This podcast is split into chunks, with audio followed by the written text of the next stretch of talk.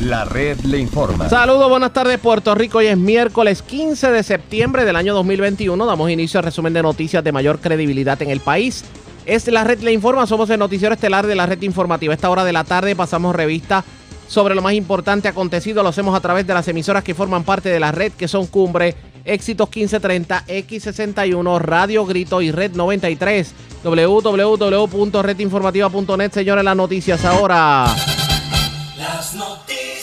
La red le Y estas son las informaciones más importantes en la red le informa para hoy, miércoles 15 de septiembre. En alerta, tres escuelas de comerío por casos de COVID. Al menos 90 estudiantes de tres planteles escolares tendrán que realizarse pruebas de COVID antes de regresar a los planteles luego de que se informara que un chofer escolar resultó positivo al virus. Hablamos sobre el particular en esta edición. Levanta su voz la representante de Proyecto Dignidad, Lizzie Burgos, asegura que se está discriminando contra estudiantes no vacunados por convicciones religiosas. Revela que escuelas no están reconociendo las excepciones y que inclusive el Estado ha estado amenazando a madres que no han querido vacunar a sus hijos por razones religiosas con removerle a sus hijos utilizando el Departamento de la Familia. Mientras, la pregunta es, ¿puede un patrono votar a un empleado por no vacunarse? En breve les decimos, presidente del Senado José Luis Dalmau sale en defensa del senador Albert Torres. Dice que querellas anónimas le restan credibilidad a acusaciones en su contra.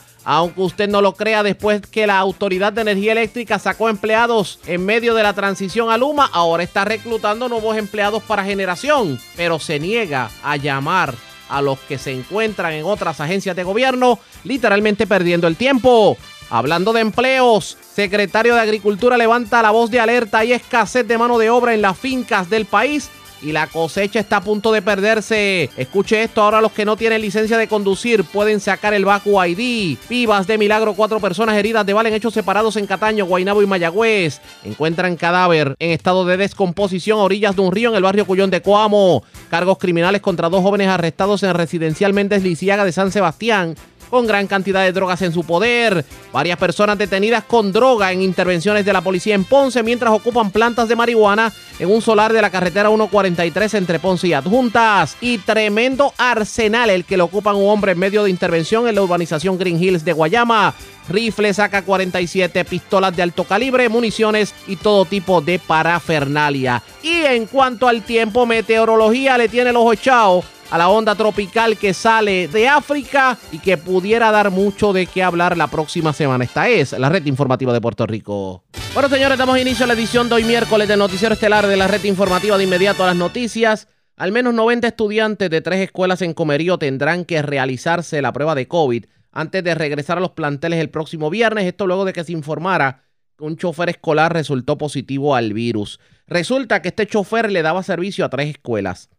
Hablamos específicamente de la Juana Colón, la Ramón Alejandro Ayala y la Escuela Vocacional Antolín Santos Negrón. De hecho, tanto la Antolín Santos como la Juana Colón son estudiantes de escuela superior que se supone que estén vacunados, pero en el caso de la Ramón Alejandro Ayala es una escuela elemental que obviamente hay estudiantes que no se pueden vacunar. Y según indicó eh, Carol Rivera Ruiz, superintendente regional de Caguas del Departamento de Educación, pues se alertó a los familiares de los estudiantes para que eh, tomaran las previsiones y se le dijo que no se presentaran al cuartel. Esto obviamente ha levantado la alerta en Comerío. Yo tengo línea telefónica al alcalde José Santiago para hablar sobre el particular. Alcalde, buenas tardes, bienvenido a la red informativa.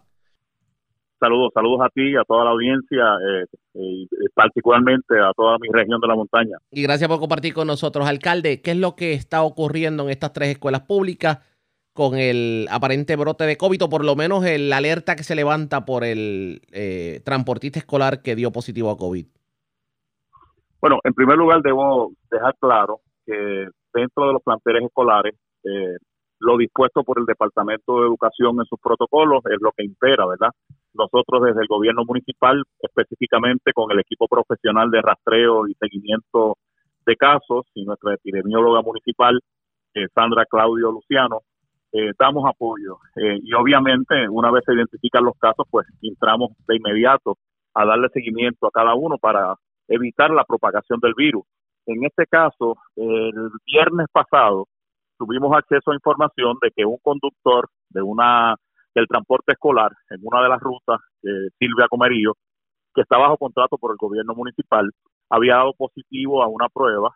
Él eh, se contacta inmediatamente, se entrevista, se identifican los estudiantes que fueron transportados durante esos días a la escuela y de manera preventiva, no porque tuviésemos información de casos positivos en los estudiantes, sino que de manera preventiva se coordinó el Departamento de Educación y el sistema de rastreo municipal para que permanecieran en sus casas y cumplidos los cinco días que se requieren en el proceso, pues se pudieran hacer la prueba, la prueba de rigor, la prueba de antígeno, ¿verdad?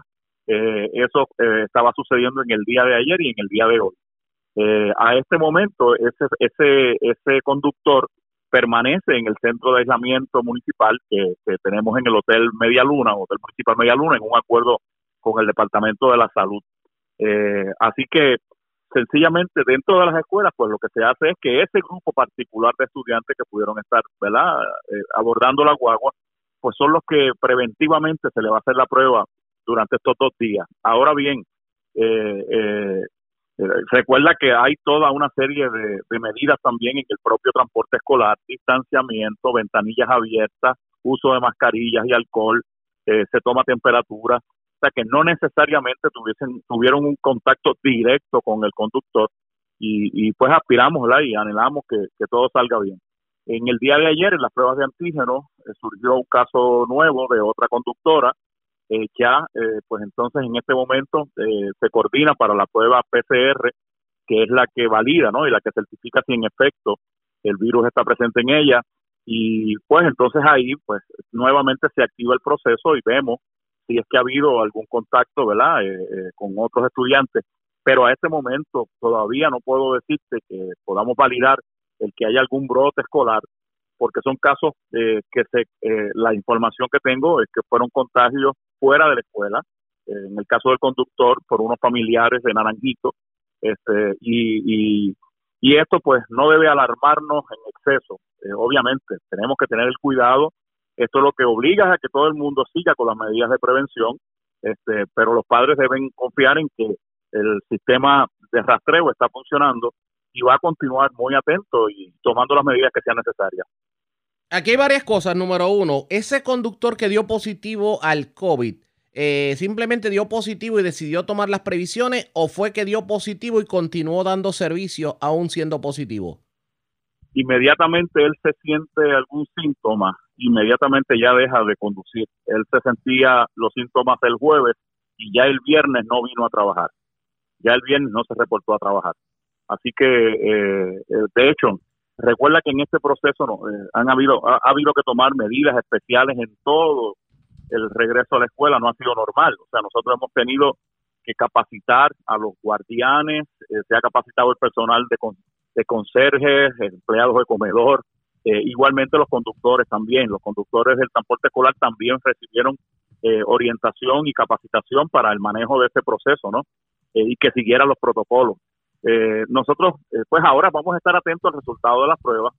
en el día de ayer, de todos los estudiantes que se hicieron la prueba, solamente hubo un caso probable, porque la prueba de antígeno no, no, no, no es la certificación final. Hay un solo caso probable, porque dio positivo a la prueba de antígeno, ahora se pasa a la prueba molecular para validar si en efecto tiene, tiene el virus eh, y no tuvo relación con el conductor, no tiene relación con el conductor, no es de los que transporta eh, ese conductor y no es la escuela eh, a la que él da el servicio. Así que vamos a estar atentos.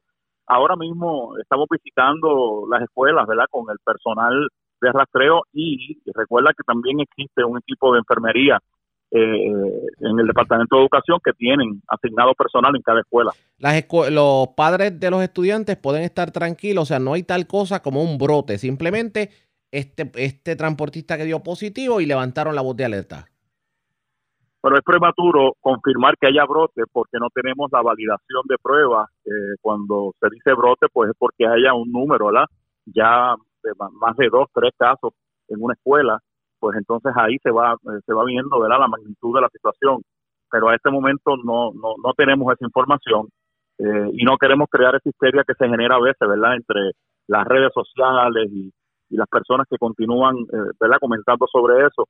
La realidad, yo te tengo que decir que si es un caso, si son dos casos, pues eso no puede ocurrir y no necesariamente tiene que ver con la escuela. Eh, uno va a un centro comercial, uno hay gente que va a la iglesia, eh, ¿verdad? Que se tienen diferentes contactos en el comercio, en la calle, de manera que eh, lo que se está haciendo es viendo dónde puede estar, eh, si es que hay un foco, dónde está, eh, para atajarlo de inmediato. Eso se está trabajando y, y hemos tenido mucha cooperación de los directores escolares.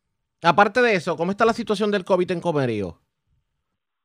Bueno, en el día de ayer teníamos un total de 25 casos, de ellos son 6 confirmados y 19 probables. Esos son los de las pruebas de antígeno, pero de luego hay que hacerle la, la prueba molecular. Eh, a este momento, ese número, pues te puedo decir que está controlado, está bastante controlado, no es un número dramático, seis casos confirmados positivos, y, todos ellos están bajo el sistema de rastreo, lo que permite ¿verdad? controlar la propagación porque se aíslan, en algunos de los casos pues se le ofrece el, el servicio de la hospedería municipal, Media Luna, para aislarse y darle apoyo allí pero a este momento esa es la situación. El pueblo está cooperando mucho, la gente sigue usando la mascarilla, no vemos con eh, aglomeración de, de, de, ciudadanos en ningún lugar y eso y eso es positivo para, para tratar de, de verdad pues reducir esa, ese contagio. Hay que ver precisamente qué va a ocurrir en este sentido. La gente verdaderamente ya, bueno, voy a tomarlo de esta forma mejor. La gente nuevamente está yendo a los centros a vacunarse. Pues mira, se ha reducido el número de personas, pero es natural porque también es menos la cantidad que tenemos por vacunar. En el caso de Comerío estamos en el 80%. Así que eh, eh, te puedo decir que sí, que, están acudiendo, pero en menor cantidad. Eh, la última eh, fecha que tuve reciente, en estos días, acudieron unas 45 personas. Nosotros vamos a seguir haciendo el esfuerzo. Tenemos gente visitando las comunidades, líderes comunitarios que nos están ayudando a detectar donde puede haber ciudadanos que no se hayan vacunado. Tengo un personal que les visita y que, ¿verdad? Pues trata, intenta, ¿no? De verificar si es por alguna condición médica o, o podemos convencerle de que se pueda vacunar. Eh, ese esfuerzo se continúa. Yo te tengo que decir que, que el Departamento de Salud, ¿verdad? Pues hay que reconocerle el trabajo que está haciendo en esto, pero eh, la realidad es que somos los gobiernos locales los que hemos estado en cada uno de los municipios eh, haciendo el trabajo en la calle eh, velando por nuestra gente y, y, buscando que todo el mundo se vacune. Y hay que reconocer eso. El equipo municipal que, que dirijo acá en Comerío, te puedo decir que ha estado muy comprometido y, y, no dejamos, no bajamos la guardia. ¿Y el dinero del gobierno central, la ayuda del gobierno central, está llegando a los municipios?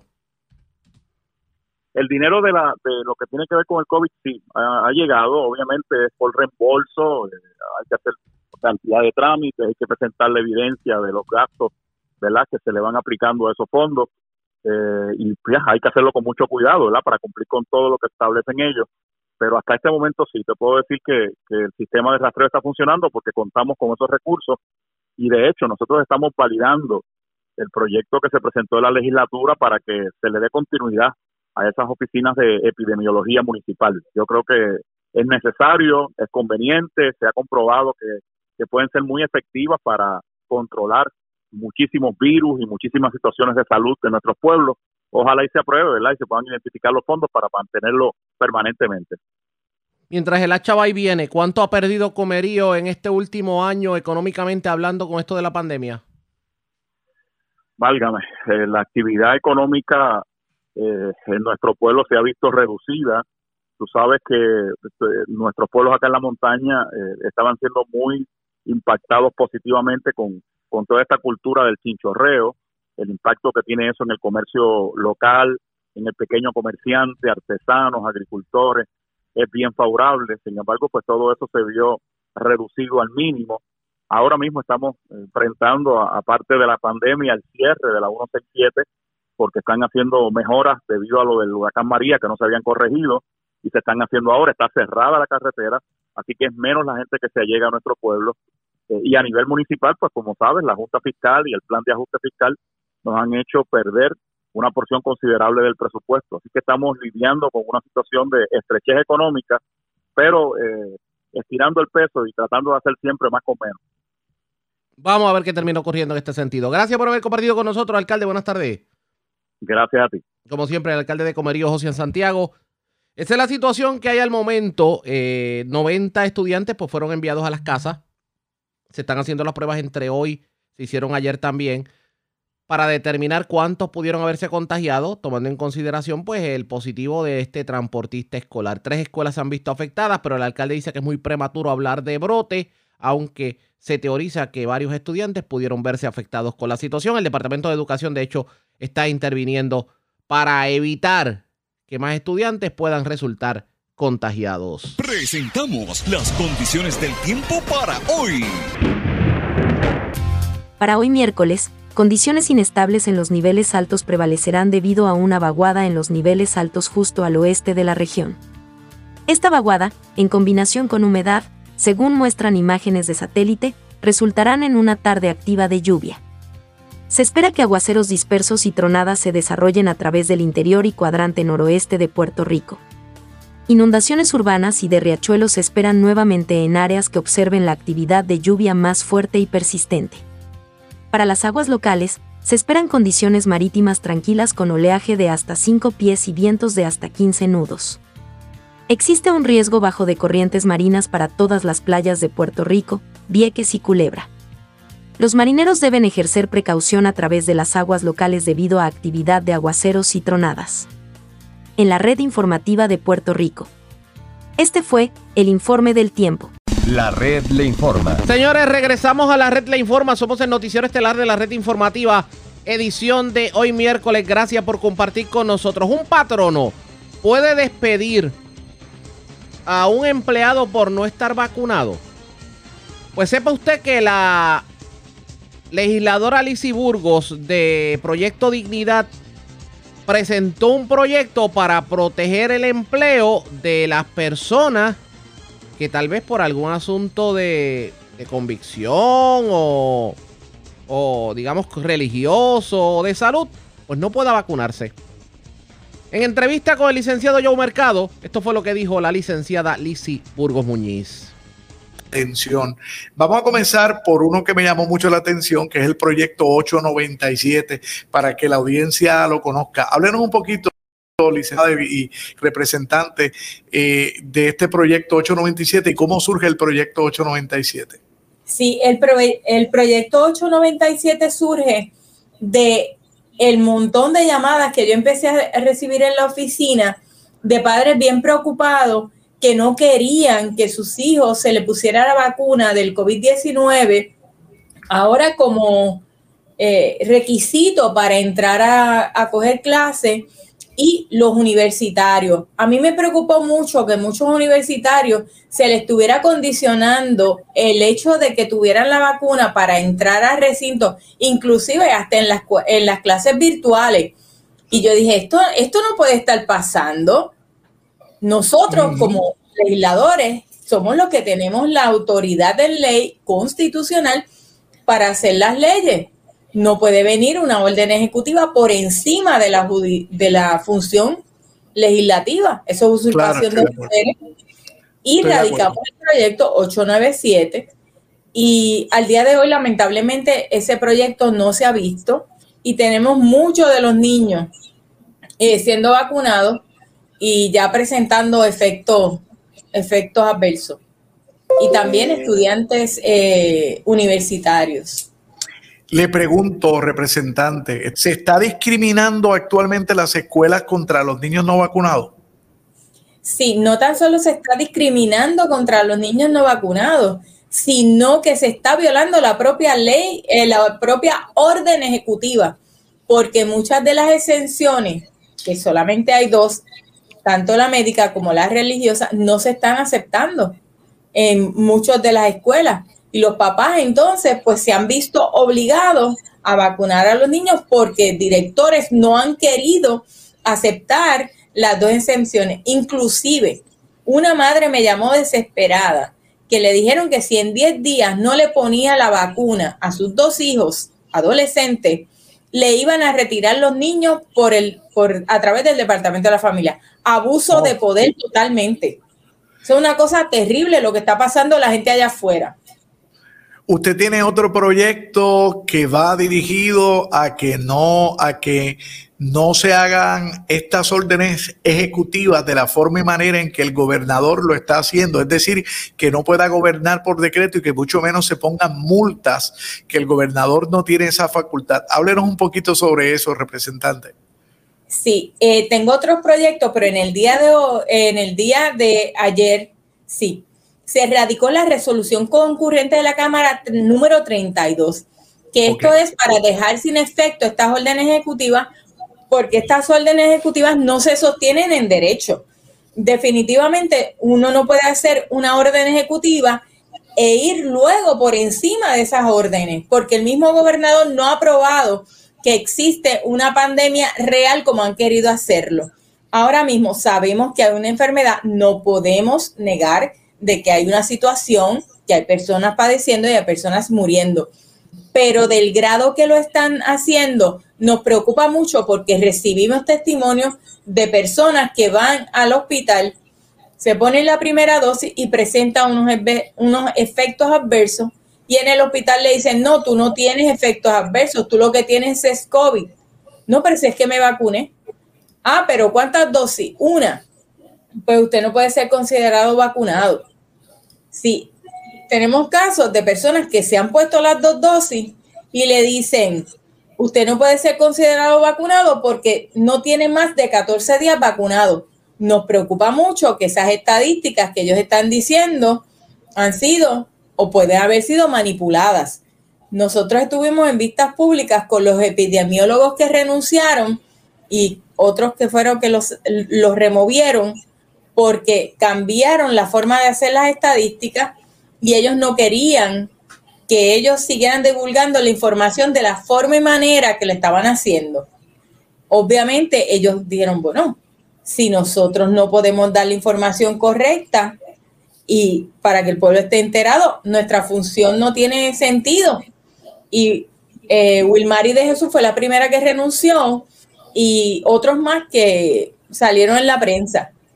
Le pregunto, representante, ¿usted cree que se están manipulando las estadísticas a nivel de gobierno? ¿Usted tiene prueba de eso o tiene alguna corazonada eh, para decir que se están manipulando las estadísticas a nivel del el Departamento de Salud? Bueno, yo tengo el testimonio de Wilmary de Jesús que dijo que no se le estaba permitiendo darle a la gente la información correcta. Eso está en las vistas públicas, lo escuchó todo el mundo también otro de los epidemiólogos que renunció, no tan solo lo puso en su ponencia por escrito, sino que una de las cosas que él dice es que se tiene que inmediatamente restituir las estadísticas correctas, decir las personas que con la vacunación han tenido efectos adversos, cuántas personas han muerto vacunadas y la información que verdaderamente no, no está saliendo porque para los efectos de ellos quien único está muriendo son las personas que no están vacunadas, pero aquellos llaman personas no vacunadas. Eso es importante. A mí me información todos los días. Me llega información de la gente que está padeciendo. No es la prensa que no cubre esto, es la persona que fue y le negaron el servicio. Es la persona que fue y eh, el trabajo. Esas son las declaraciones de la representante de Proyecto Dignidad, Lizy Burgos, la licenciada Lizy Burgos Muñiz. Ella radicó varios proyectos en la tarde de ayer y vamos a resumirlos un poquito para que usted entienda de dónde viene todo esto. Resulta que Lizy Burgos, que de hecho es la portavoz de Proyecto Dignidad en la Cámara de Representantes, radicó varias resoluciones que busca que se eliminen las órdenes ejecutivas o por lo menos que se elimine la vacunación compulsoria de empleados públicos y privados y no solamente eso. Ella asegura que se ha estado discriminando con estudiantes que no están vacunados. No se están aceptando las declaraciones juradas de excepción por eh, asuntos religiosos y asegura que inclusive están amenazando a madres con que si no se vacunan le remueven los hijos por el departamento de la familia.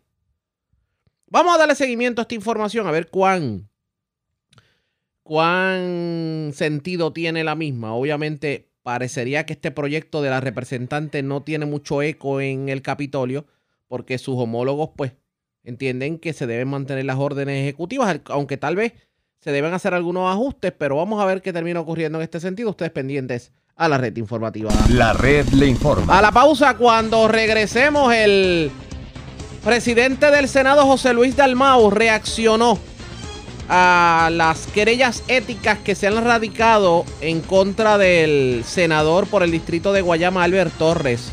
Él dice que querellas anónimas le restan credibilidad al asunto, aunque reconoce que hay otras querellas que fueron juramentadas. Y dice que no va a intervenir hasta tanto la Comisión de Ética tome una decisión. Él dice que no quiere que se repita en la legislatura lo que ocurrió con el fenecido legislador Nicolás Nogueras. A la pausa, regresamos en breve.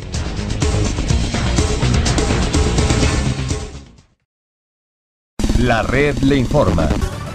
Señores, regresamos a la red Le Informa. Somos el noticiero estelar de la red informativa de Puerto Rico. Gracias por compartir con nosotros. Bueno, tenemos que hablar del caso de Albert Torres. Porque como ustedes saben, y para el que no lo sepa, lo orientamos, el senador Albert Torres se le acusó de maltratar verbalmente a sus empleados, alegadamente exigirle que inclusive costearan gastos personales de él como legislador. Se erradicaron sendas querellas en ética del Senado de Puerto Rico. Lo cierto es que, aunque muchas de esas querellas son juramentadas, otras son anónimas. Y sobre el particular reaccionó el presidente del Senado, José Luis Dalmau. Él dice que las acusaciones anónimas en contra del senador Albert Torres le restan credibilidad a las denuncias. Y de hecho insistió en que no se pueden tomar determinaciones a favor o en contra del senador hasta tanto culmine el proceso que se encuentra en la Comisión de Ética Gubernamental. En calidad anónima. No, yo invito, claro, yo invito a todo ciudadano que tiene información sobre un empleado o un legislador que venga y use los foros correspondientes. Porque para anonimato cualquiera se presta a hacer cualquier cosa, así es anónima. Así se, así se han prestado en el pasado para hacer imputaciones falsas sobre diferentes personas, incluyendo de otras áreas que no son políticas. Así que el ciudadano que tenga información sobre la posibilidad de la comisión de una infracción ética o sobre un delito, pues tiene el Departamento de Justicia, tiene la Oficina del Contralor, la oficina, el Código de Ética de aquí, la Comisión de Ética, para plantearlo, pero de forma anónima. No es lo correcto. Yo siempre doy espacio para que los procesos se complementen. Ahora, si tú me preguntas a mí lo que yo conozco de él cuando se comportó y empezó como candidato, servidor público, accesible, humilde. Ahora, hay unas imputaciones ahí que algunas de ellas están bajo juramento y hay que atenderlas de forma responsable. ¿Te ha tocado ese tema con él? No. No, no, no, No. ha hablado con él nada No. sobre la situación. No. No le ha dicho, me preocupa esto. No. eh, quisiera saber esto. No. Nada, no lo ha tocado. No. Y le pregunto Y no lo debiera tocar como presidente del Senado. No porque como presidente me va a tocar tomar una decisión en el cuerpo. Yo puedo ser compañero legislador de él, pero tengo una función como presidente que quiero, quiero separar, ¿verdad? Pero usted también es presidente del Partido Popular Democrático. ¿Seguro? Y él es un senador. Sí. ¿Y la pregunta? Por eso. O sea, más allá de ser presidente del Senado, ¿no cree que debería tener una conversación con él cuando es presidente de una colectividad? De la misma manera, yo esperaré a que cumplan los procesos. Uno no puede cruzar el, el río antes de llegar al puente. ¿No le parece que más allá de que se estén investigando en el tema... que usted Yo, yo le voy a decir lo que a mí me parece. Yo como estudiante de Derecho fui parte del equipo que trabajó la defensa del ex senador Nicolás Noguera. Y lo expulsaron de aquí injustamente. Porque no esperaron los procedimientos. Cuando fue al tribunal salió absuelto y ninguna de las pruebas que se presentó allí le imputaba delito alguno. Así que basada en esa experiencia, yo a ningún compañero del partido que sea voy a actuar como presidente del Senado hasta que no se pasen los procedimientos. Cuando pasen los procedimientos yo actuaré. Esas fueron las declaraciones que dio el presidente del Senado, José Luis Dalmau. Él dice que no quiere que se repita lo que ocurrió con el otrora legislador fenecido Nicolás Nogueras, que fue expulsado del- de la legislatura. Y resulta que cuando fue al tribunal, revocaron la, eh, pues, lo ocurrido porque la prueba que se utilizó para cesantearlo no era la correcta.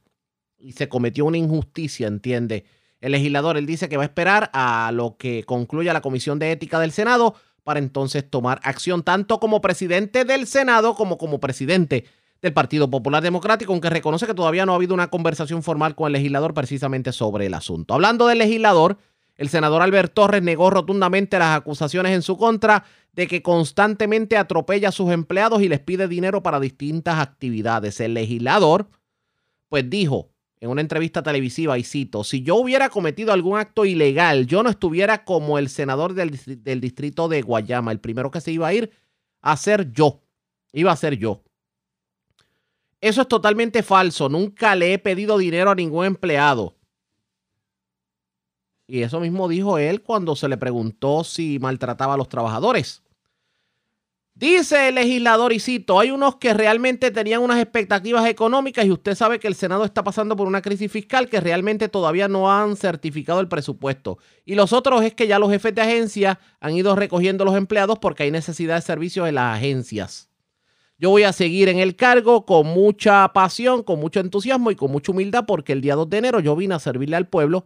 Eso es lo que dice el legislador. Él dice que se va a mantener en su silla porque entiende que no cometió delito. Sin embargo, la investigación ética continúa su curso. Hay que ver cuál va a ser el resultado de la investigación ética. Ustedes pendientes a la red informativa. Bueno, señores, vamos a otro tema. Estas son las cosas que uno en este país no entiende.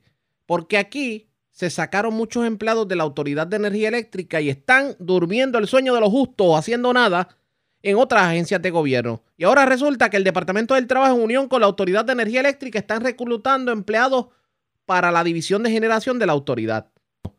La pregunta es, ¿no era más fácil llamar a estos empleados que se encuentran en otras agencias y llevarlos a lo que verdaderamente ellos saben hacer? Ángel Figueroa Jaramillo de la UTIER en línea telefónica. Saludos, buenas tardes, bienvenido.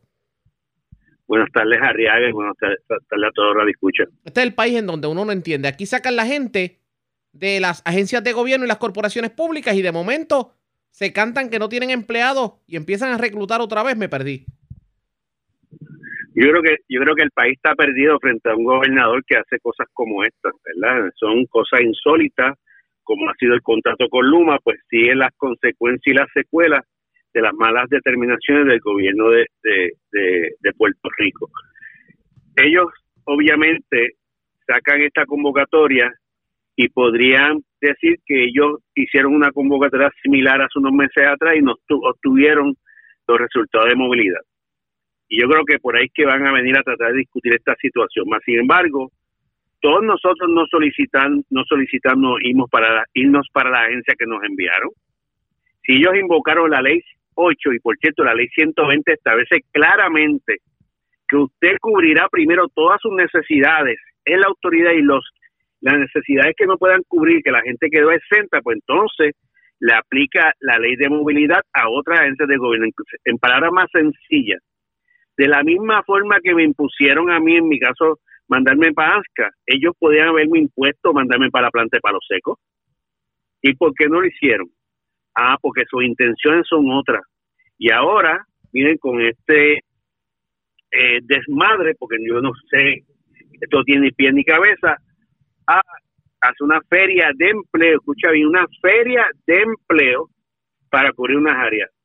Ayer en la tarde, a raíz de esta discusión pública que se generó, pospusieron la feria de empleo, no la, no la cancelaron, la pospusieron. Y yo creo que lo más racional es evaluar todos aquellos trabajadores o trabajadoras que puedan, de acuerdo a la ley de movilidad que ellos utilizaron, cubrir estos puestos y, y, y, proceder con lo que establece la ley.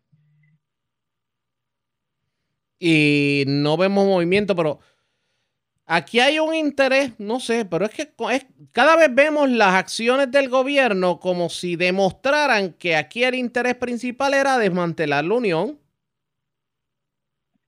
Yo no, yo no tengo duda de eso, ese fue el interés principal y se ha llevado enredado al país entero con un contrato que todos los días el país está sufriendo, un contrato que ya está pidiendo aumento de tarifa, por cierto, el segundo aumento de tarifa porque el primero fue en julio primero, un contrato que ahora desplaza a los puertorriqueños y puertorriqueñas y obliga a los contratistas a traer personal de los Estados Unidos bajo las condiciones de allá. Eh, y, y eso el y mientras eso el gobernador se encuentra en Texas en una convención de alianzas público-privadas tratando de vender lo que queda de país. Yo creo que el país tiene que ya dar un detente. Eh, Aquí se escogieron unos traba- unos funcionarios para que administraran la cosa pública, no para que se convirtieran en rialtos de la cosa pública.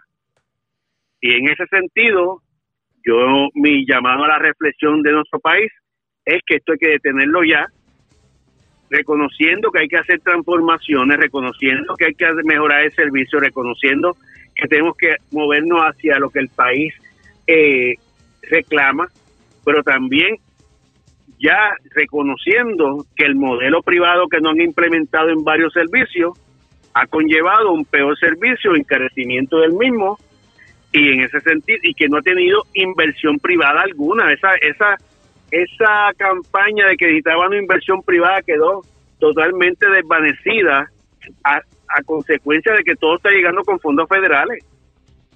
¿Y quién está pagando al final de cabo la ecuación del mal servicio y, la, y, lo, y lo costoso y los aumentos? El pueblo de Puerto Rico. Mientras amigos del alma se están llenando los bolsillos y vemos al señor gobernador junto a todo el al, al CEO de Luma, al CEO de, de las lanchas privatizadas, a Fermín Fontane, a los que han hecho todo el de madre en Puerto Rico, los vemos ahora ellos allá en la Alianza Público-Privada en Texas vendiendo el país. No está fácil. Gracias por haber compartido con nosotros. Buenas tardes. Buenas tardes. A la pausa, regresamos en breve con las noticias del ámbito policíaco. Es lo próximo. Regreso en, con- regreso en breve con más. La red le informa. Señores, regresamos a la red Le Informa. Somos el noticiero estelar de la red informativa edición de hoy miércoles. Gracias por compartir con nosotros. Vamos a noticias del ámbito policiaco. Dos personas están vivas de milagro luego de haber sido tiroteadas en hechos ocurridos por separado en Guaynabo y Cataño. Mientras se llevaron tres vehículos de un taller de hojalatería en Cupey. Y es Kenny Ojeda, oficial de prensa de la policía en el cuartel general, quien nos trae detalles en vivo. Saludos, buenas tardes. Buenas tardes. Un escalamiento fue reportado a eso de la una de la tarde de ayer en un taller de hojalatería y pintura que ubica en el garaje Shell de la carretera 176 en Cupey. Según alegó José Rodríguez, que tres individuos rompieron el portón del taller logrando acceso al interior del mismo, apropiándose de tres vehículos, un Mitsubishi Outlander color azul 2018, una Toyota Tacoma del año 2019 color gris y un Hyundai Accent color gris año 2021. La agente Roxana Parilla, adscrita a la División de Vehículos Hurtados de San Juan, se encuentran a cargo de la pesquisa. Por otro lado, dos heridos de bala fueron reportados en hechos por separado. Una persona herida de bala fue reportada a las 7 y 23 de la noche de ayer frente al edificio 51 en el residencial Juana Matos en Cataño fue, un- fue transportado a un hospital del área, Carlos de la Rosa, de 28 años, luego de que sufriera una herida de bala en la pierna derecha en circunstancias que se encuentran bajo investigación. El agente Pagan adscrito a la División de Agresiones del Cuerpo de Investigaciones Criminales de Bayamón continúen con esta investigación. Una persona herida de bala fue reportada a las 8 y 32 de la noche de ayer en la carretera 833 interior del barrio Guaraguao, sector Correa, en Guaynabo. Según alegó Samuel Torres, que varios individuos desde un vehículo en movimiento le realizaron varios disparos que lo alcanzaron en la pierna derecha. Este fue transportado por un familiar al Guaynabo Medical Center, donde el doctor Ochoa indicó que su condición era estable. El agente Carlos Pagán, adscrito a la División de Agresiones del Cuerpo de Investigaciones Criminales de Bayamón, continúan con la investigación. Gracias por la información. Buenas tardes. Buenas tardes. Gracias, era Kenny Ojeda, oficial de prensa de la policía en el cuartel general del norte. Vamos al oeste de Puerto Rico, porque también vivos de milagro se encuentran dos personas heridas de bala en Río Cañas, en Mayagüez. Vivian Polanco, oficial de prensa de la policía en el oeste, con detalles. Saludos, buenas tardes. Buenas tardes, saludos. ¿Qué información tenemos? Tenemos preliminarmente que dos personas resultaron heridas de bala, hecho reportado en horas de la tarde de ayer en la carretera 354, kilómetro 2.2 del barrio Río Cañas, arriba en Mayagüez. Según la información preliminar, dos hombres resultaron heridos de bala en el mencionado lugar en circunstancias que se encuentran bajo investigación. Uno de ellos fue transportado al Hospital Pérez en Mayagüez y el otro al Centro Médico de Mayagüez, ambos en condición estable. Eh, agentes adscritos a la División de Agresiones del CIC de Mayagüez continúan con la investigación de este caso. Gracias por la información. Buenas tardes. Buenas tardes. Gracias, era Vivian Polanco, oficial de prensa de la policía en Mayagüez del oeste. Vamos a la zona central de Puerto Rico. El cadáver en estado de descomposición de una persona fue encontrado a orillas de un río, esto en el barrio Cuyón de Coamo. Huidalis Rivera Luna, oficial de prensa de la policía en Ay Bonito con detalles. Saludos, buenas tardes. Saludos, buenas tardes. Agentes adscritos al Distrito Policíaco de Cuamo investigan en la tarde de ayer la muerte sin causa determinada de una persona en la carretera 14, kilómetro 38.9 del barrio Cuyón en la mencionada municipalidad. Según información preliminar, una llamada telefónica al distrito alertó a las autoridades sobre una persona muerta en el mencionado lugar. Al llegar los agentes a la escena encontraron a la orilla de un río el cuerpo de un hombre en estado de descomposición, en circunstancias que se encuentran bajo investigación. Al momento, la persona no ha sido identificada y se desconoce si el cuerpo presenta signos de violencia. Agentes adscritos a la División de Homicidio del Cuerpo de Investigaciones Criminales de Ibonito junto a la fiscal de turno procederán a hacerse cargo de la investigación correspondiente. Y esta información pues se empleará más adelante de saber algo más. Buenas tardes. Y buenas tardes para usted también. Gracias, era Huidalis Rivera Luna, oficial de prensa de la policía en Bonito, de la zona central. Vamos al sur de Puerto Rico, porque varias personas fueron arrestadas y droga se ocupó en intervenciones de la policía en la barriada Ferrán y en Vallas Torres en Ponce, mientras se ocuparon 36 plantas de marihuana. Esto es la carretera 143, en la carretera de Ajuntas hacia Cerro Punta en Jayuya, pero obviamente en jurisdicción de Ponce, esto cercano a la carretera de La Pica. La información la tiene Luz Morel, oficial de prensa de la Policía en el Sur. Saludos, buenas tardes. Sí, muy buenas tardes a todos. Nos informan que en horas de durante horas del día de ayer, 14 de septiembre, se le dio continuidad al Plan Integral de Seguridad y como resultado del mismo, agentes adscritos a la División de Drogas y Narcóticos de Ponce efectuaron el arresto de dos hombres por violación a la ley de sustancias controladas y además fueron ocupados varias plantas de marihuana, esto en medio de, de las intervenciones realizadas en la carretera 143, barriada Ferrán, y en el sector Vallas Torres. Resultado del mismo, en la barriada Ferrán, número 26, fue arrestado Alberto Santiago Santos, de 41 años, ya que a este se le ocupó 25 bolsitas de crack y además 35 dólares en efectivo. Relacionado a este arresto, fue citado para una fecha posterior. Además, tenemos que en el sector Vallas Torres se, se arrestó a Noel Sánchez Torres, de 51 años, y a este se le ocuparon 43 bolsitas de crack, 73 de cocaína, 103 de marihuana, 140 de, de heroína y además de 551 en efectivo. Este caso fue consultado ante el fiscal Gerardo Torre, el cual instruyó a que el detenido quedara bajo custodia de la policía para la posible erradicación de cargos correspondientes. Además, en la carretera 14, eh, perdón, debo decir, carretera 143 en jurisdicción de Ponce, fue ocupado en un solar 36 plantas de marihuana. Estas intervenciones fueron realizadas por los agentes Mario Vargas Ibarra y Luis Sepúlveda, bajo la supervisión de los sargentos Martín Pérez y Roberto Lavoy, estos de la División de Drogas y Narcóticos de Ponce. Además, eh, el, en, en, relacionado a la ocupación de las, de las plantas de marihuana, las mismas serán evaluadas y decomisadas. Eso es lo que tenemos hasta el momento. Gracias por la información. Buenas tardes. Muy buenas tardes a todos. Gracias, era Luz Morel, oficial de prensa de la policía en Ponce del Sur. Vamos a la zona sureste de Puerto Rico porque, señores, tremendo arsenal el que lo ocuparon un hombre en la calle Azucena. Esto es la urbanización Green Hills en Guayama. La persona a la que le ocupan las armas de fuego posee récord criminal y, señores, rifles, pistolas, balas, cargadores y parafernalia. Walter García Luna, oficial de prensa de la policía en Guayama con detalles. Saludos, buenas tardes. Saludos, buenas tardes. Dios le bendiga a todos los que escucha.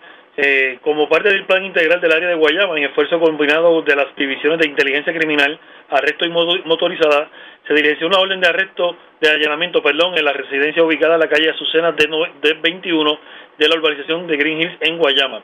En el igual fue arrestado Juan Alberto Torres Forti, el cual posee crimi eh, por récord criminal por sustancia controlada. Se le ocupó la siguiente evidencia, dos rifles AK-47, una pistola marca Glock, 30 balas AK-47, 283 balas 9 milímetros, 7 cargadores de pistola, un cargador de rifle AK-47 y parafernalia. Este caso fue consultado con el fiscal de turno de la Fiscalía de Guayama para la erradicación de posibles cargos eh, durante el día de hoy. Así que estaremos ampliando esta noticia durante el día. Muy buenas tardes, Dios les bendiga. Igual a usted también.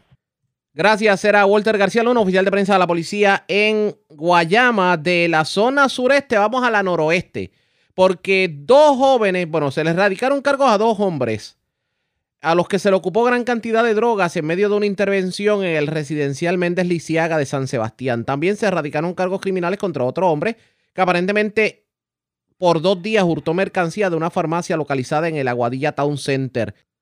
También delincuentes asaltaron el motel La, la Roca, allá en, la- en, Rocha, en la zona de Moca.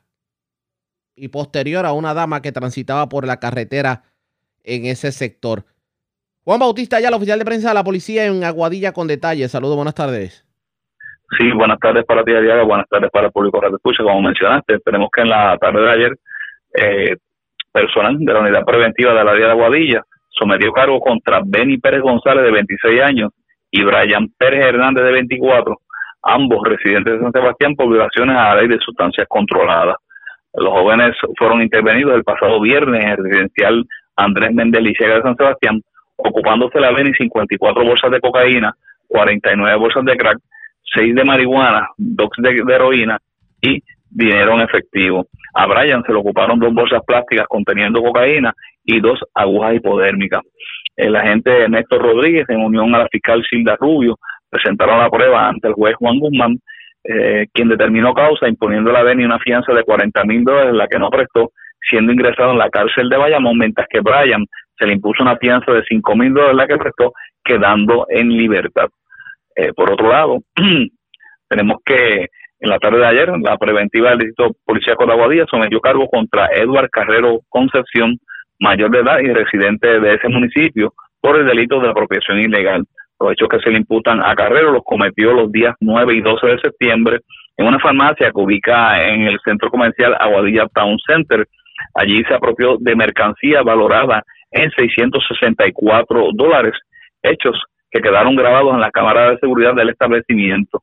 El agente Rubén Hernández consultó con la fiscal eh, Jiménez, quien presentó la prueba ante el juez Juan Guzmán. Este determinó causa y le impuso una fianza de 20 mil dólares, la que no prestó, por lo que fue ingresado en la cárcel de Bayamón. Por último, en relación a robo, tenemos que el mismo es investigado por eh, el Cuerpo de Investigaciones Criminales de nuestra área. Esto fue reportado a eso de las 6 de la mañana de ayer, donde individuos cometieron un atraco en el motel La Rocha, que ubica en la carretera 112 del mencionado barrio. Esto, eh, esto es luego de que asaltaron a una joven que transitaba en su vehículo por la citada vía de rodaje.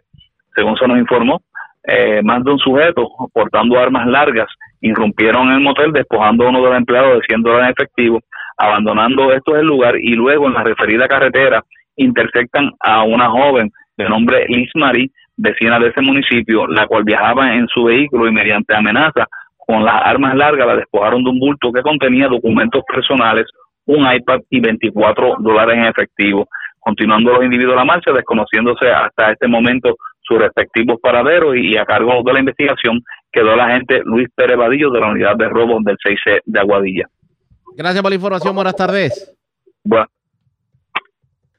La red le informa. Señora, vamos a una pausa. Identificamos nuestra cadena de emisoras en todo Puerto Rico. Regresamos con más en esta edición de hoy miércoles del Noticiero Estelar de la red informativa. La red le informa. Señores, iniciamos nuestra segunda hora de programación. El resumen de noticias de mayor credibilidad en el país es la red le informa. Somos el Noticiero Estelar de la red informativa, edición de hoy miércoles 15 de septiembre. Vamos a continuar pasando revista sobre lo más importante acontecido como siempre a través de las emisoras que forman parte de la red que son Cumbre, Éxitos 1530, X61, Radio Grito y Red 93, www.redinformativa.net. Señores, las noticias ahora. Las noticias. La red le Y informa. estas son las informaciones más importantes en la red le informa para hoy, miércoles 15 de septiembre. En alerta, tres escuelas de comerío por casos de COVID. Al menos 90 estudiantes de tres planteles escolares tendrán que realizarse pruebas de COVID antes de regresar a los planteles luego de que se informara que un chofer escolar resultó positivo al virus. Hablamos sobre el particular en esta edición. Levanta su voz la representante de Proyecto Dignidad, Lizzy Burgos, asegura que se está discriminando contra estudiantes no vacunados por convicciones religiosas. Revela que escuelas no están reconociendo las excepciones y que inclusive el Estado ha estado amenazando a madres que no han querido vacunar a sus hijos por razones religiosas con removerle a sus hijos utilizando el Departamento de la Familia. Mientras, la pregunta es, ¿puede un patrono votar a un empleado por no vacunarse? En breve Les decimos, presidente del Senado José Luis Dalmau sale en defensa del senador Albert Torres. Dice que querellas anónimas le restan credibilidad a acusaciones en su contra. Aunque usted no lo crea, después que la Autoridad de Energía Eléctrica sacó empleados en medio de la transición a Luma, ahora está reclutando nuevos empleados para generación, pero se niega a llamar a los que se encuentran en otras agencias de gobierno, literalmente perdiendo el tiempo. Hablando de empleos, secretario de Agricultura levanta la voz de alerta y escasez de mano de obra en las fincas del país y la cosecha está a punto de perderse. Escuche esto, ahora los que no tienen licencia de conducir pueden sacar el Baku ID. Vivas de milagro, cuatro personas heridas de bala en hechos separados en Cataño, Guaynabo y Mayagüez. Encuentran cadáver en estado de descomposición a orillas de un río en el barrio Cuyón de Coamo. Cargos criminales contra dos jóvenes arrestados en residencial Méndez Lisiaga de San Sebastián con gran cantidad de drogas en su poder. Varias personas detenidas con droga en intervenciones de la policía en Ponce mientras ocupan plantas de marihuana en un solar de la carretera 143 entre Ponce y Adjuntas. Y tremendo arsenal el que lo ocupan un hombre en medio de intervención en la urbanización Green Hills de Guayama. Rifles AK-47, pistolas de alto calibre, municiones y todo tipo de parafernalia. Y en cuanto al tiempo, meteorología le tiene el ojo echado a la onda tropical que sale de África y que pudiera dar mucho de qué hablar la próxima semana. Esta es la red informativa de Puerto Rico. Bueno, señores, damos inicio a la segunda hora de programación en Noticiero Estelar de la red informativa de inmediato las noticias. El secretario de Agricultura levantó hoy la voz de alerta porque entiende el funcionario, por lo menos reconoce el funcionario que hay una escasez dramática de mano de obra en la agricultura. Y ante ello, Ramón González Beiró anunció una iniciativa precisamente para atender la escasez de mano de obra en la agricultura en Puerto Rico. Él dice que si no se consigue la mano de obra de inmediato, la cosecha se va a perder. Esto fue lo que dijo el funcionario en conferencia de prensa participantes y hoy en Dorado había cerca de 52 agricultores que se están registrando para poder vender nuestros productos locales a, a DEA y por ende nosotros a comedores escolares. Que eh, eso es básicamente el eh, resumen. E, Este, esto lo hemos venido anunciando y obviamente eh, entra en vigencia desde el trimestre que está corriendo en estos momentos. Eh, tengo que señalar que tres sectores que históricamente eh, han recibido este subsidio a través de producción permanecerán por producción, que son la leche, los huevos y, los pollos parrilleros, eh, permanecen de la misma forma recibiendo el mismo pago. En todos los otros renglones de la agricultura estaremos reembolsando por horas trabajadas. Y esto significa que los agrónomos en todos los pueblos de Puerto Rico van a estar visitando trimestralmente una o dos veces cada finca y cogiendo firmas de todos esos obreros que están en el campo y, y eso nos permite tener una fiscalización efectiva y, y, verdaderamente estar seguros de que los fondos que estamos invirtiendo van a llegar a, a ese obrero que tanto lo necesita. Y estamos ahora disponibles para las preguntas que tengan. Comenzamos con preguntas del tema. Sí, tengo dos preguntas.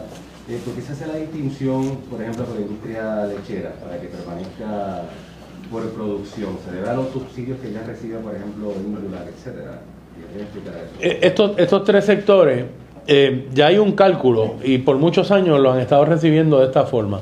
Hay un cálculo de la mano de obra que utilizan eh, tanto los pollos parrilleros, los productores de leche y los productores de huevo, y, y ese pago se les hace basado en ese cálculo histórico.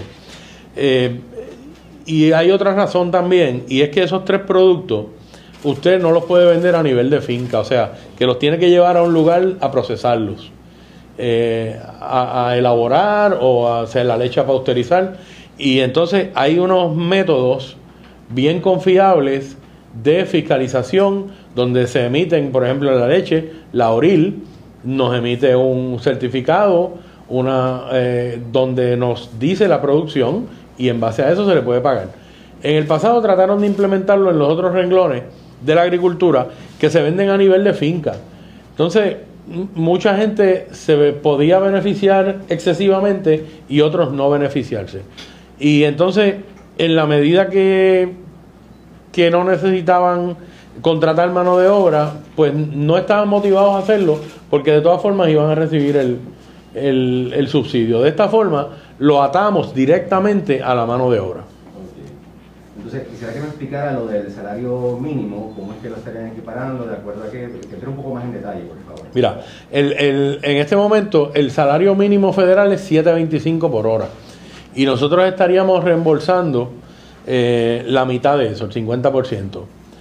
Si el salario mínimo mañana aumenta a 8.50 como está proyectado eh, en enero, pues esta orden nos da la flexibilidad de, de, de poderle reembolsar, de aumentar eh, automáticamente el reembolso a 4 cin- a 4.25, que es la mitad de los 8.50 que estaría pagando. La forma en que estaba antiguamente era fija la cantidad. De esta forma, y, y lo discutimos y con la Junta de Supervisión Fiscal, y finalmente eh, logramos lo que, lo, que propus- lo que proponíamos, que era que automáticamente eh, quedar establecido ahí no un tope, sino un por ciento de lo que pague el, el agricultor. O sea, si la agricultura entonces, no sé si, no sé si se da este escenario.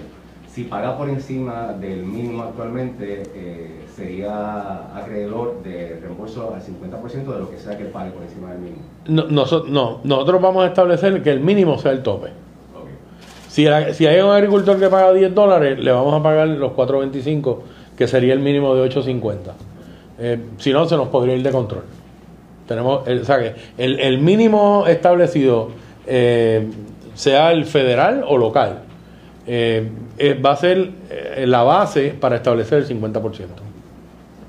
¿Hay un mínimo de empleados para la ayuda? ¿Requiere un mínimo de empleados? No, después que la- el agricultor cumpla con los, los requisitos que establece el programa, básicamente es el tamaño de finca, tenencia legal. Juan, si quieres abundar en, los- en los requisitos. Pero, pero es básicamente, puede, puede tener un obrero. Hay, hay operaciones pequeñas que tienen dos obreros, tres obreros y tienen el mismo derecho. Sí, después que pague las obligaciones ¿verdad? eh, patronales este, y tenga el mínimo de, de la media cuerda, este, cualifica. Claro, tiene que, tiene que rendir trimestralmente, también nos tiene que, que entregar eh, su, su informe tanto de seguro social, eh, desempleo, to- todos los compromisos establecidos por ley, tiene que someterlos para estar seguro de que verdaderamente tiene los empleados. Además de eso, y no lo mencioné anteriormente, para eh, tenemos un tope eh, para que empresas bien, bien grandes no, no consuman el, eh, todo el, el presupuesto. Hay un tope máximo y este eh, a- a- era así en el pasado y lo mantuvimos de 250 mil dólares eh, por año fiscal por empresa. Continuamos con WIPR. Eh, quiero que me aclare lo que, lo, lo que preguntó Walter, porque como ahora hay mayor eh, oferta, porque pocas personas quieren trabajar, al menos que esto comienza a, cambiar después del pago de septiembre, es decir, que aquellos que paguen más del mínimo van a recibir de todas formas la, mitad de lo que ellos paguen. Si es 15 sería 7. vamos por- por- Si, si el mínimo es 8.50, nosotros vamos a establecer el reembolso en 4.25. Si ese agricultor le paga 10 dólares por hora a sus obreros, de todas formas va a recibir 4.25. O sea, no, no lo podemos seguir subiendo eh, sin, sin un tope. El tope lo establecemos en el mínimo que establezca, sea en- en localmente o el federal. Me pregunto porque entonces el subsidio podría ser un incentivo para que la gente trabaje la, la tierra, ¿verdad? Si se le paga más del mínimo. Claro, Pero hay un claro. tope. Hay, hay un tope, pero aún así, lo que tiene que asumir el patrono sería mucho menos. O sea, que, que podría pagarle más de los 8.50 que se van a establecer en, en enero. Eh, podría pagarle más porque le va a costar menos en realidad. Va a recibir 4.25. Entonces, esto no tiene que ver con el COVID, sino que esto ya es algo eh, eh, de compromiso del gobierno. Esto es un, un compro- no, no tiene nada que ver, es con el presupuesto de la agencia, el presupuesto aprobado. Eh, sencillamente estamos cambiando la forma de otorgarlo. Eh, atendiendo la petición, los gritos de los agricultores ante la necesidad de, mano de obra y de tener verdaderamente un subsidio. Ante el, costo de, de producción más, más alto que tiene la agricultura puertorriqueña es la mano de obra. Aquí la tierra vale lo mismo que vale en Sudamérica y en Centroamérica, o menos. Eh, los químicos valen lo mismo, el diésel quizás vale menos que en estos países, pero la mano de obra, nosotros pagamos por hora lo que muchos países pagan por semana o por mes a un obrero.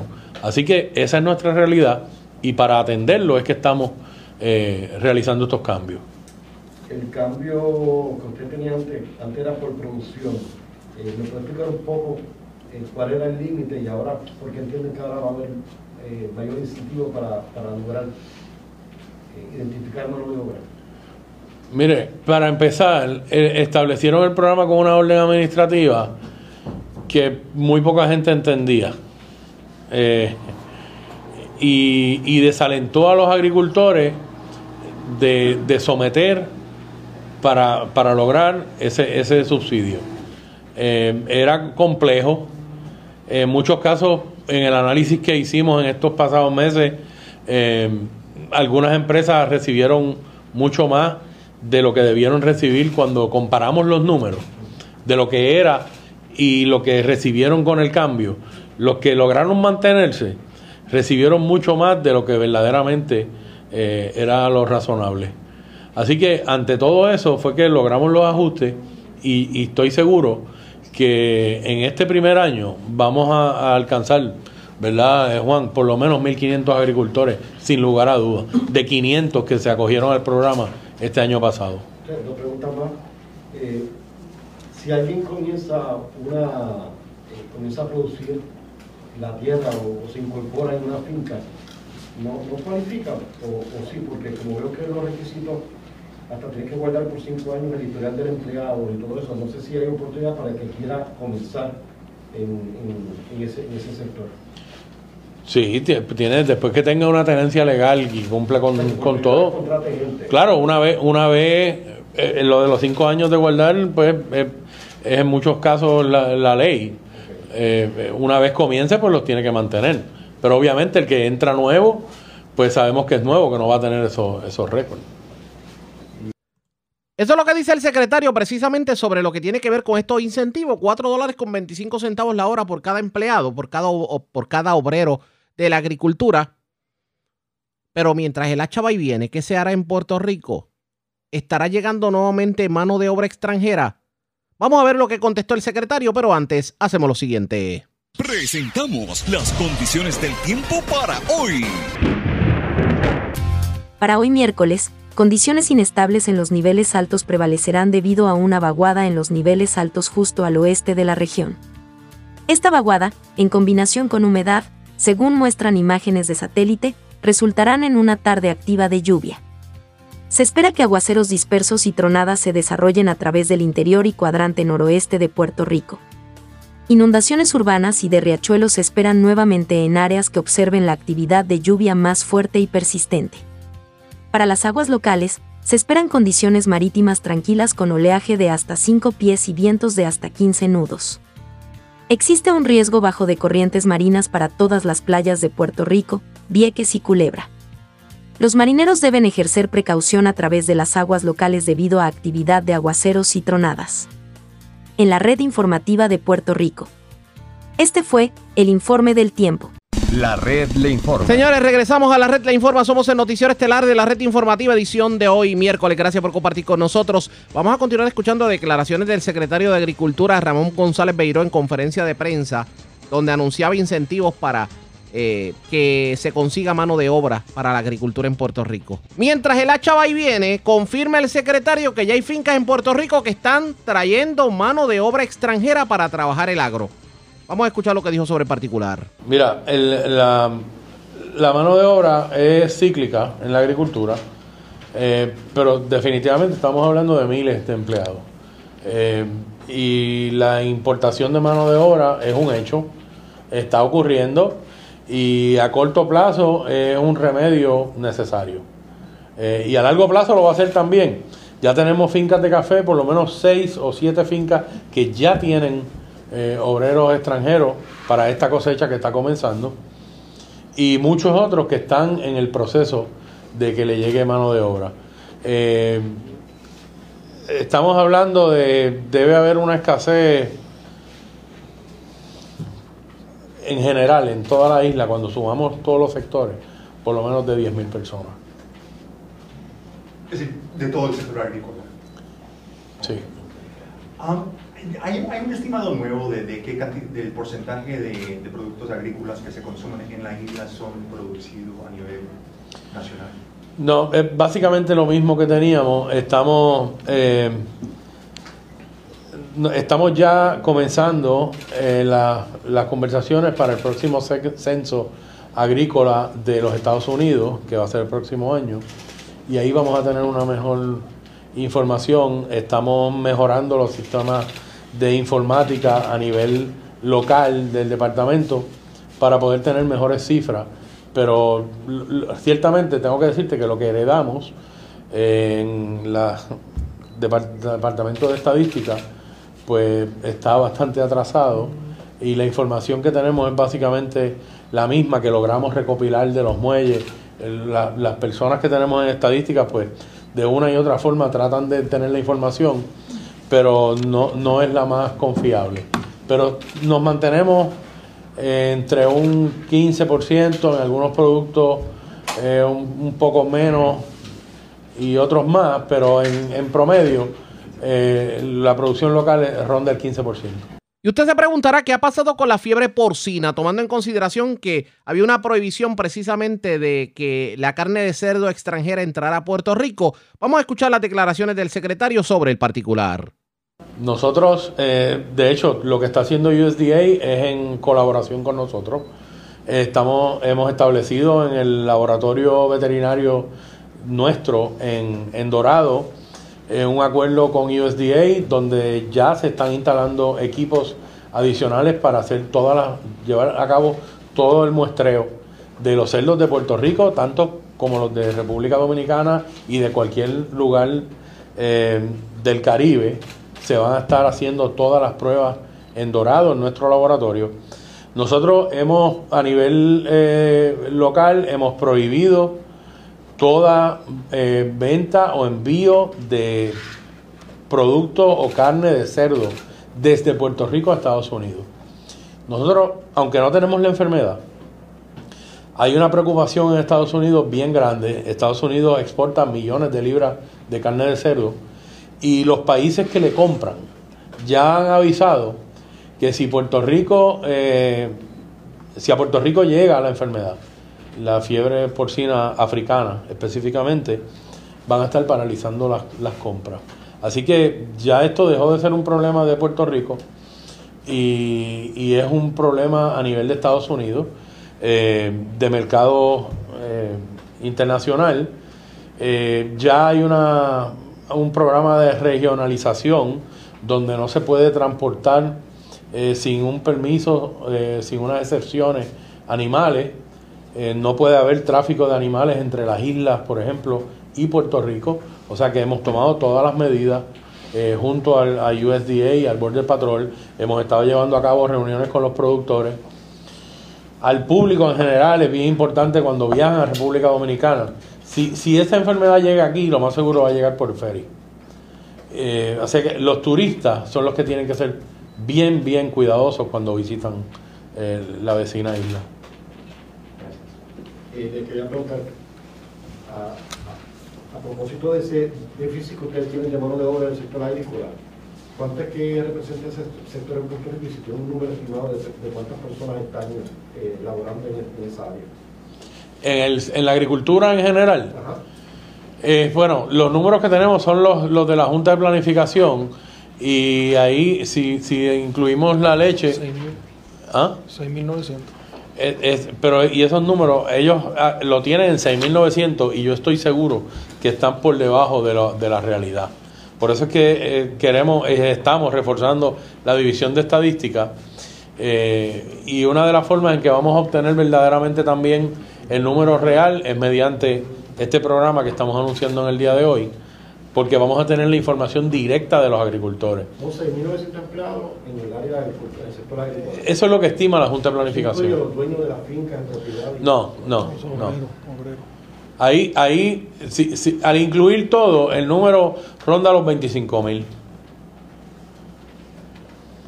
Mencionó ahorita que el déficit era alrededor de 10.000 empleados, eh, que va a seguir la importación de mano de obra.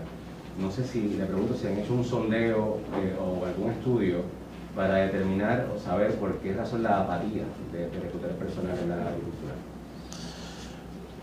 Mira, yo, yo creo que no es solo en la agricultura, eh, lo hemos visto que es en la construcción, eh, en todos los sectores, los fast food, donde quiera. Ayer yo me paré en un semáforo en, en Mayagüez y me dieron un papel y cuando miré el papel era de Church buscando empleados, ¿sabes? Entregando papeles en las luces. Eh, es una realidad de Puerto Rico. Eh, se acentuó con la pandemia, donde usted se quedaba en su casa y le llegaba un cheque. Eh, en la agricultura venimos viéndolo, sí, antes de la pandemia. Yo creo que, y no solo Puerto Rico, a nivel casi mundial, vemos como la mano de obra en muchos países en estas labores la realizan extranjeros. En, Estados Unidos, pues van mexicanos, hondureños. Estados Unidos, los productos que nosotros producimos aquí como specialty crops, que son hortalizas básicamente, en los Estados Unidos el 60%, 60% los cosechan y trabajan en los campos indocumentados. Puerto Rico no tiene esos números. El número de indocumentados aquí es, es ínfimo, aunque hay, pero es ínfimo. Principalmente porque estamos rodeados por agua. En Estados Unidos cruzan la frontera y entran a trabajar en una finca y ya. En muchos casos se hacen de la vista larga. Nosotros tenemos que traer la mano de obra legalmente. Pero en República Dominicana, la agricultura, muchos de los productos, la caña, las hortalizas, todos los vegetales, los cosechan obreros haitianos que los llevan en camiones.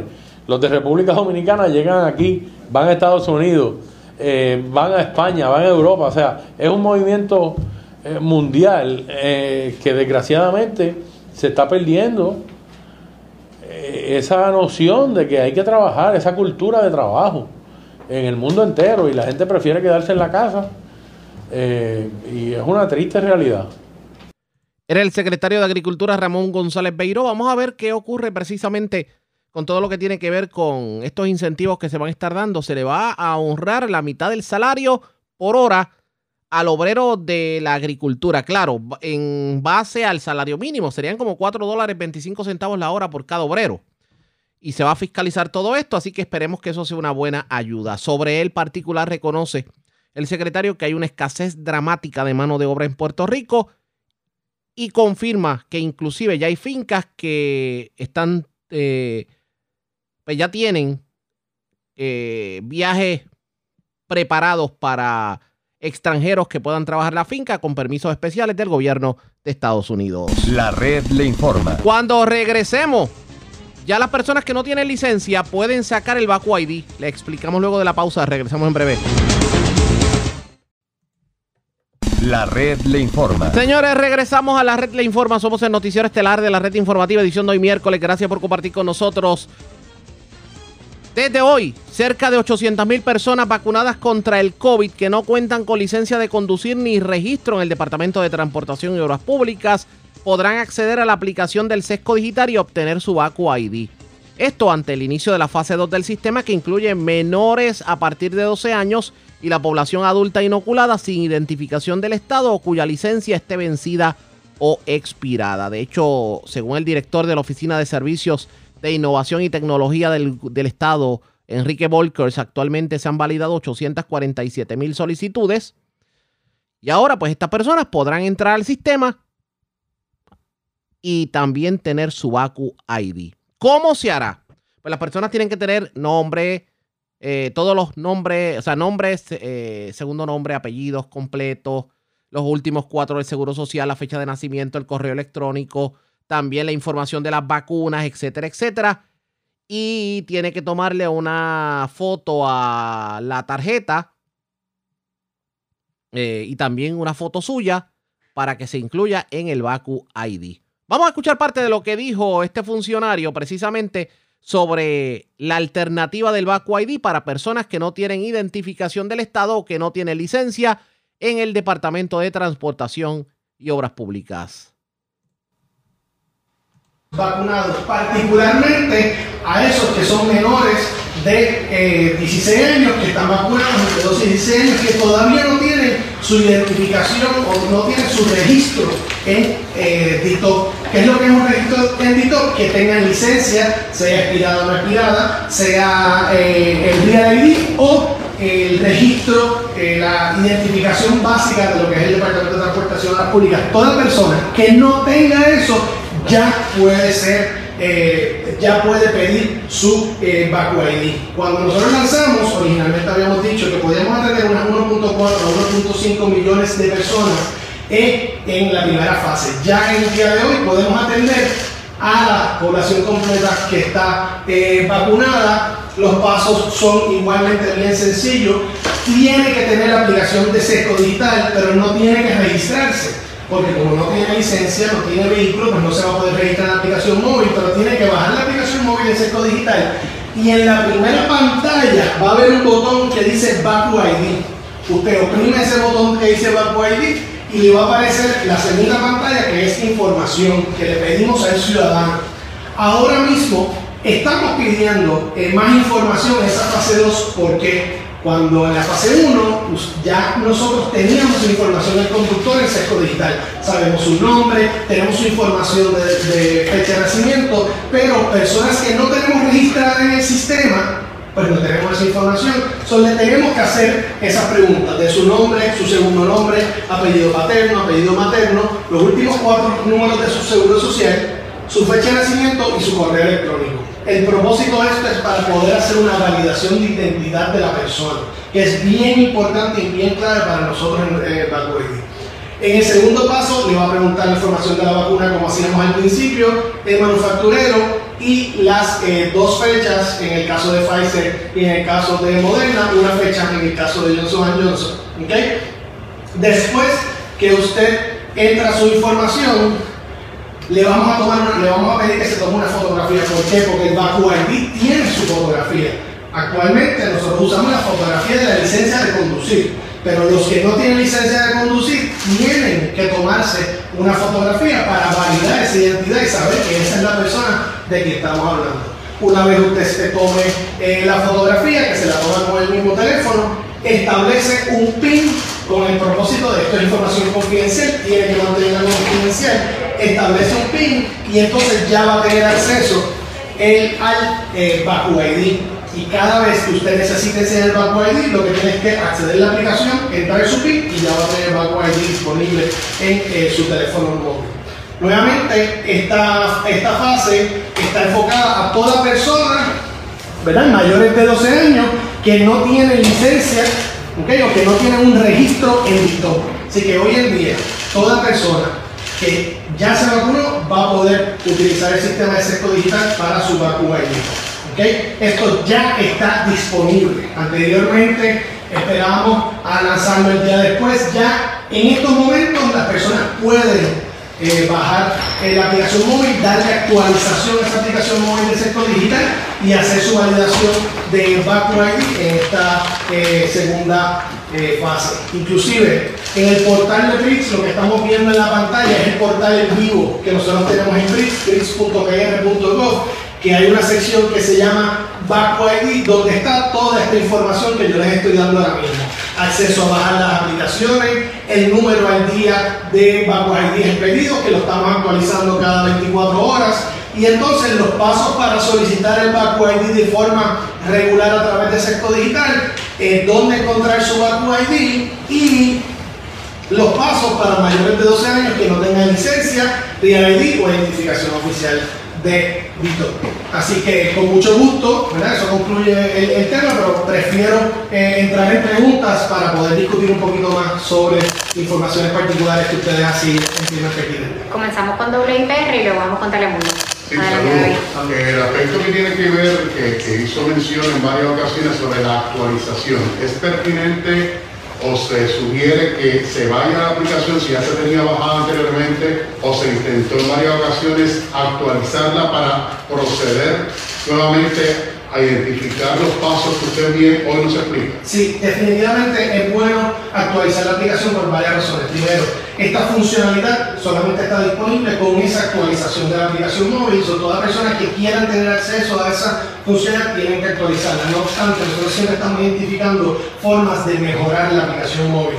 Y esas actualizaciones nos ayudan a eso. So, es importante que cada vez que hagamos un anuncio de esto, todas las personas actualicen su, su, su aplicación móvil. Explique cómo se hace para beneficio de que nos va a estar oyendo. ¿Cómo se- Ok, Para actualizar su aplicación móvil va a lo que es el App Store en, en, ¿verdad? en, en lo que es iPhone y el Play Store en lo que es Android. Ahí busca en el, ¿verdad? la lupita de búsqueda, busque Sesco Digital y le va a aparecer eh, la aplicación donde entonces le va a aparecer un botón de update o de actualizar la aplicación.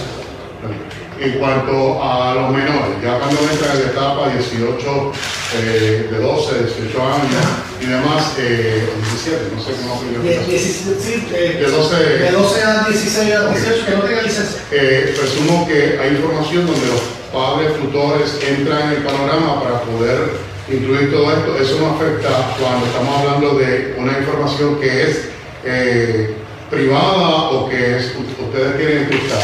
Sí, eso, eso no afecta, inclusive esto está hecho, hoy en día muchísimos eh, niños tienen su teléfono móvil, la idea es que ellos puedan tener ese acceso a poder entrar la información en su teléfono móvil, igual que todo padre se le recomienda que tengan un, control estricto del teléfono de los menores, porque así mismo lo haga, pero la información está disponible para que tanto el niño como el tutor pueda, pueda entrar la información. Ahora mismo el Back le pertenece al, al individuo. O sea que cada niño tiene que tener su, propio, su propia aplicación móvil en el, en el sistema. Esto es para que los niños o las personas que no tengan la licencia tengan su ID en su dispositivo móvil. Tienen que tener pues, un teléfono inteligente para poder hacerlo. Esto, esto permitiría entonces a, a mayores que no tienen licencia de conducir el- seguirían el mismo, Ah, el mismo proceso. Esto ya está disponible para que no tenga un registro. No es solo exclusivamente para menores de edad. Es que la población mayor que está vacunada, que no tiene licencia en registro, son esos menores de edad, pero esto incluye a toda persona mayor de edad que no tenga licencia, también va a poder solicitarla. Cuando usted hace la presentación, veo que, que lo que tiene que ver con la aplicación se ve de otro color.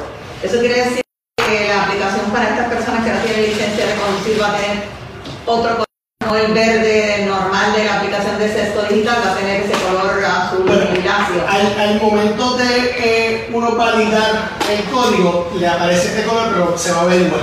Es que esa pantalla particular eh, la, la va a ver con ese color, pero, pero se, se va a ver igual. Se va a ver igual.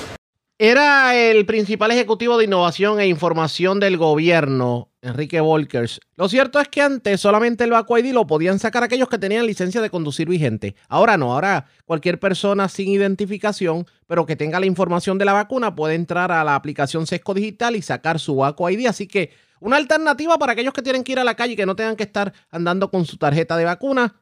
Así que la alternativa está en la aplicación de Sesco Digital. Aquellos que entiendan prudente pueden aprovechar la oportunidad. Cierro con otra información porque buenas noticias para la gente de Patillas y la gente de Guayanilla. Se confirma por parte del comisionado de emergencias médicas que se estará haciendo entrega de una ambulancia nueva tanto a Patillas como a Guayanilla porque ya las que se encontraban allí definitivamente le sacaron hasta el jugo. ¿Qué dijo sobre el particular funcionario? Vamos a escuchar. Hay dos municipios que ahora mismo tienen una necesidad real eh, porque sus ambulancias cumplieron lo que llamamos nosotros su vida productiva, ¿verdad?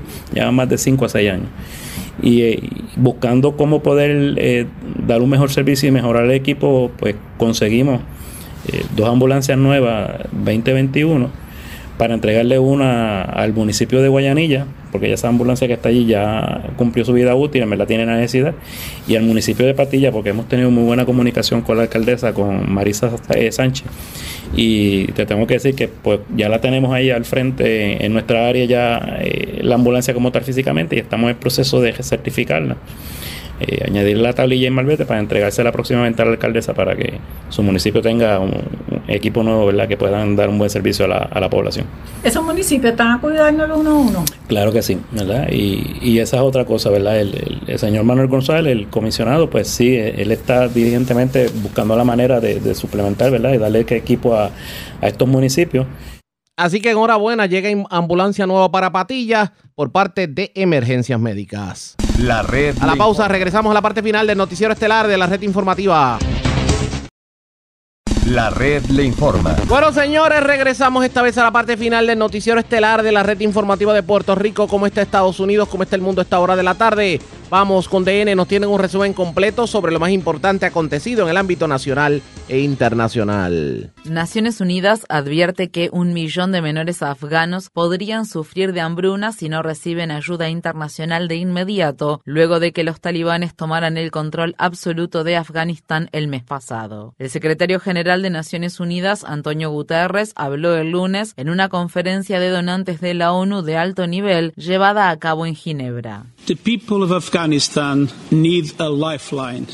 El pueblo de Afganistán necesita un salvavidas. Tras décadas de guerra, sufrimiento e inseguridad, se enfrentan a lo que quizás sea el momento más peligroso de su historia. La conferencia de donantes del lunes recaudó 1.200 millones de dólares para brindar ayuda a Afganistán. Estados Unidos, que gastó más de 2,3 billones de dólares durante sus 20 años de ocupación en Afganistán, solo ofreció 64 millones de dólares en asistencia. En el Congreso de Estados Unidos, el secretario de Estado Anthony Blinken defendió la retirada de Estados Unidos de Afganistán y le dijo al Comité de Asuntos Exteriores de la Cámara de representantes que ningún funcionario del gobierno de Biden había predicho que el gobierno afgano colapsaría mientras los militares estadounidenses todavía estaban en la ciudad de Kabul. Durante sus declaraciones de apertura del lunes, Blinken sostuvo que, de haber permanecido en Afganistán, las Fuerzas Armadas estadounidenses solo habrían retrasado la inevitable toma del poder de los talibanes. Hay pruebas de que quedarse más tiempo hubiera hecho que las fuerzas de seguridad afganas o el gobierno afgano fueran más resistentes o autosuficientes. Si 20 años y cientos de miles de millones de dólares invertidos en apoyo, equipamiento y capacitación no fueron suficientes, ¿por qué lo serían otro año, otros cinco u otros diez?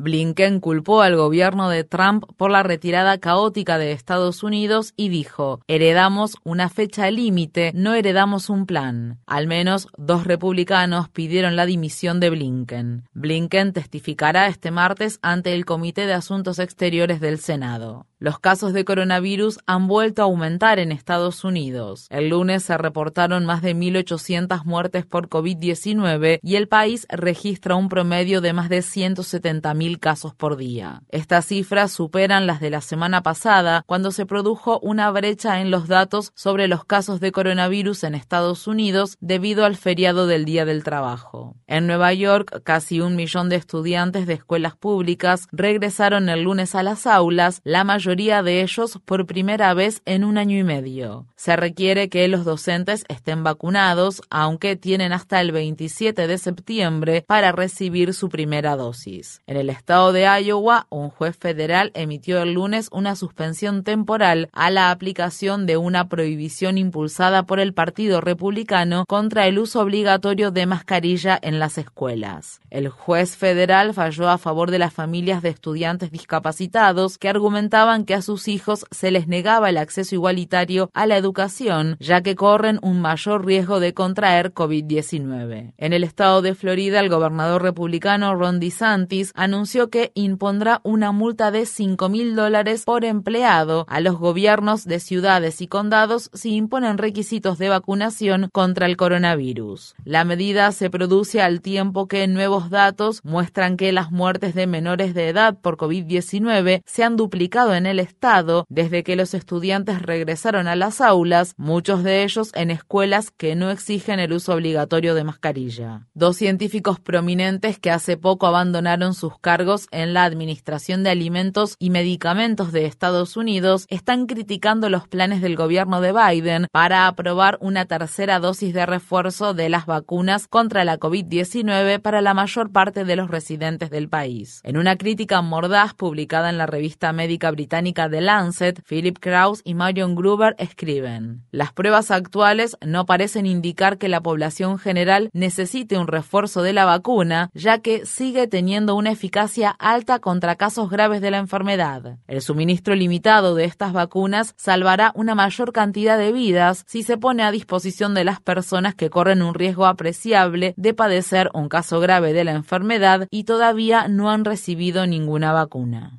Mientras tanto, más de 140 premios Nobel y ex jefes de Estado han firmado una carta abierta para pedir a Alemania que apoye una suspensión de los derechos de propiedad intelectual de las vacunas contra la COVID-19. Su llamado se produce al tiempo que un panel de la Organización Mundial del Comercio se reunirá esta semana para discutir sobre una exención de las patentes casi un año después de que India y Sudáfrica propusieran la medida que requeriría el consentimiento unánime de los 164 países miembros de la OMC. Un grupo de países encabezados por Alemania y el Reino Unido se han negado hasta ahora a aceptar una exención de las patentes de las vacunas contra el coronavirus. El congresista demócrata del estado de California, Ro Khanna, se sumó a las demandas para que se logre una vacuna universal contra la COVID-19.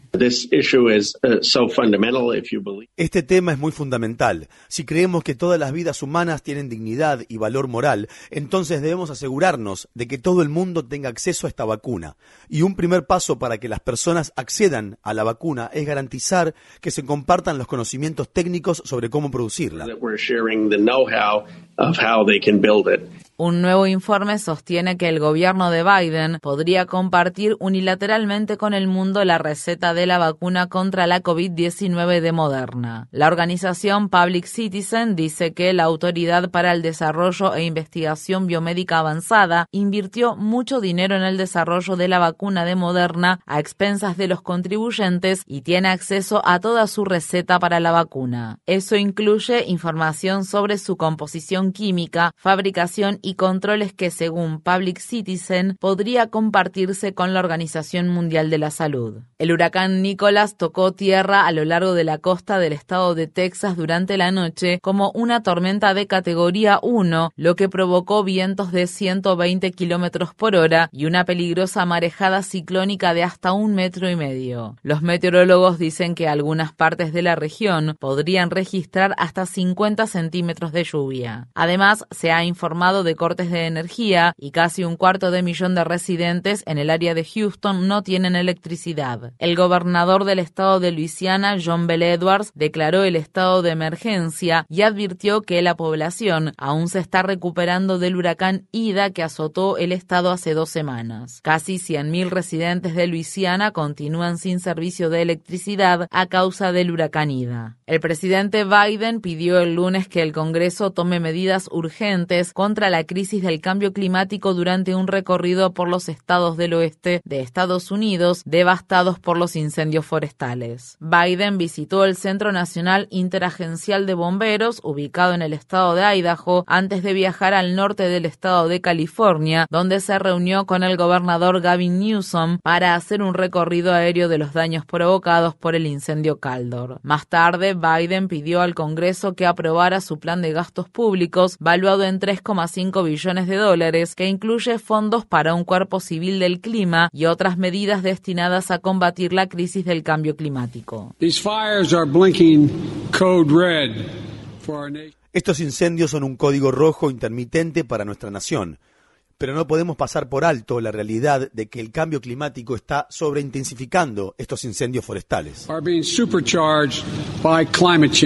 Grupos a favor de la justicia medioambiental aprovecharon los comentarios que hizo Biden para exigirle a la Casa Blanca que declarara una emergencia climática. Más tarde el lunes, el presidente Biden se sumó a un acto de campaña a favor del gobernador Newsom, quien se enfrenta a unas elecciones revocatorias promovidas por la derecha para destituirlo de su cargo. El periodo de votación de estas elecciones revocatorias termina este martes a las 8 de la noche, hora de California.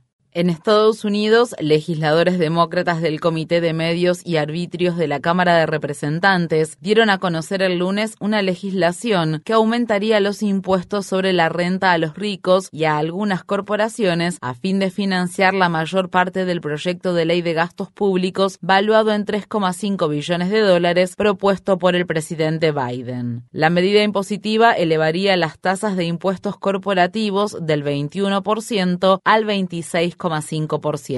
Además, la propuesta incluiría un impuesto adicional del 3% a los residentes de Estados Unidos que ganen más de 5 millones de dólares por año y restablecería la tasa máxima de casi 40% para los individuos y las parejas de altos ingresos. La tasa máxima de ganancias de capital aumentaría a solo el 25%, lo que está muy por debajo de la tasa impositiva sobre las ganancias de capital de casi 40% propuesta por el presidente Biden y respaldada por los progresistas. La red le informa. Bueno, señores, enganchamos los guantes en Radio Grito y X61. Los dejo con lo mejor en música. En Cumbre y en Éxitos 1530 los dejo con el programa Fuego Cruzado analizando las noticias del día. Y en Red 93 con el bloque de programas de la tarde. Así que yo me despido, regreso mañana a la hora acostumbrada cuando nuevamente a través de Cumbre de Éxitos 1530 de X61 de Radio Grito y de Red 93, que son las emisoras que forman parte de la red informativa, le vamos a llevar a ustedes el resumen de noticias de mayor credibilidad en el país. Hasta entonces, que la pasen bien.